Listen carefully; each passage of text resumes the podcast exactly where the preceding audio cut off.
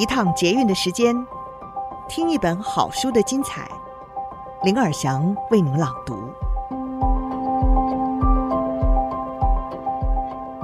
您好，欢迎您再次收听《天下好读》，我是林尔祥。今天想从这本书里头告诉你个观念，新的观念哦。你能累积财富吗？看看身边的朋友就知道。这本书的书名是《有钱人和你不一样的致富纪律》，作者是戴夫兰西。他在八十年代中期靠着买卖房地产，累积超过了四百万美元的资产，但是因为财务过度的杠杆化，很快就破产了。他撑过绝望的财务困境，致力寻找稳健的理财方法。也运用自身的经验，创造了所谓“婴儿学步致富法”，接着还清债务，累积财富，再次拥有比当年破产前更高的资产。一九九二年以来，他已经协助数百万人重拾金钱的掌控权，将这一套理财方法应用于生活中，进而翻转了人生。他的理财节目每周超过一千八百万听众。书籍累积销量呢，也超过了两千万本。戴夫兰西也可以说是三十年来美国人最信任的理财专家之一，打造出了近千万人奉行的致富法。今天的书斋内容就是：你能累积财富吗？我们先来看看身边的朋友。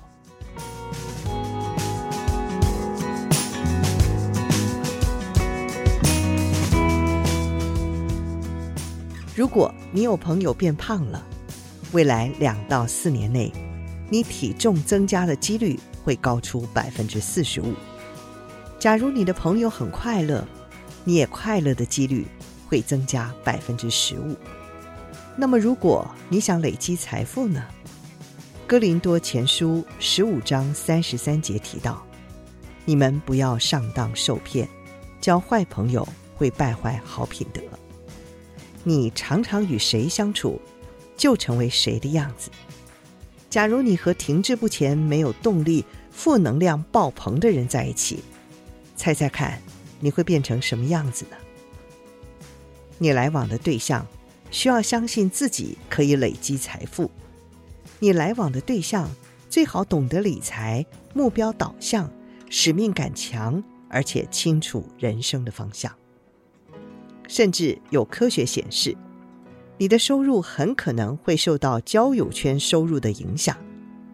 尼古拉斯·克里斯塔基斯博士和詹姆斯·福勒博士利用弗拉明汉心脏研究同诊的资料集，针对社交影响的程度进行了首次重大研究。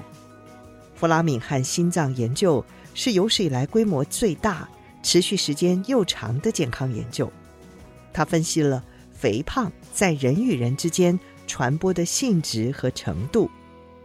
你没有看错，确实有证据显示，你真的可能会传播肥胖。根据他们的发现，如果你有朋友变胖了，未来两到四年内，你体重增加的几率高出百分之四十五。更令人震惊的是，如果你朋友的朋友变胖了，你体重增加的几率也会增加百分之二十。就算不认识朋友的朋友也一样哦。而且，信不信由你，变胖的影响还会再往外一层。研究显示，如果你朋友的朋友的朋友变胖了，那你体重增加的几率还是会高出百分之十。克里斯塔基斯和福勒发现，这项结果有个相当有力的解读，那就是常态化。如果你身边的朋友都是胖子，你对于可接受体型和行为的认知也会相应的调整。透过同样的资料，克里斯塔基斯和福勒在吸烟朋友的身上也发现了类似的结果。如果你有朋友吸烟，你也吸烟的几率就会增加百分之六十一。如果朋友的朋友吸烟，你吸烟的几率则增加百分之二十九。如果朋友的朋友的朋友吸烟，则会让你的吸烟几率增加百分之十一。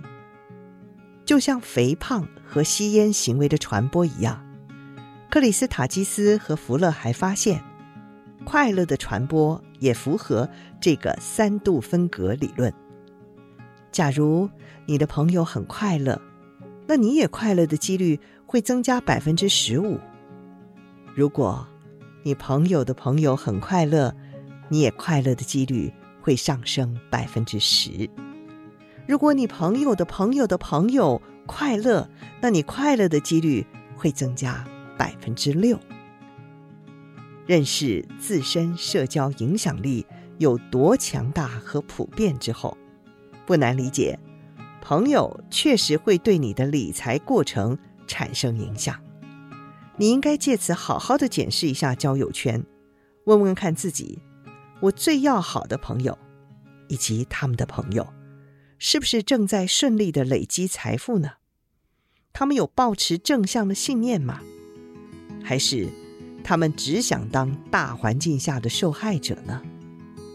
想要培养累积财富的信念，重点之一就是与相同信念而且努力实践的人来往。美国电影制片人麦克塔德他就说过：“我从来没有穷过，我只是破产过。贫穷是心态问题，但破产只是暂时。有时候，我们面对的最大障碍就是自己的脑袋，还有我们的心态。贫穷是一种心态，信念也是一种心态。”两者都可以塑造你的脑力、知识、热情和能量汇聚方式，促使你采取行动。受害者心态会给予你偷懒的借口，信念的心态会让你不惜一切代价赢得胜利。信念会让你克服困难，成为自己故事中的英雄。我希望来自不同种族、性别。经济和教育背景的读者都能够清楚地听到我的话，那就是：成功需要毅力和坚定的信念，超越任何挡在你面前的障碍和蠢蛋。每个人绝对都可能成功，你可以成为平民千万富翁，请一定要相信。以上书摘。摘自《有钱人和你不一样的致富纪律》，改变数百万人的理财七步骤，从累积第一桶金到提早退休，没有高薪和富爸爸也可以财富自由。由天下杂志出版。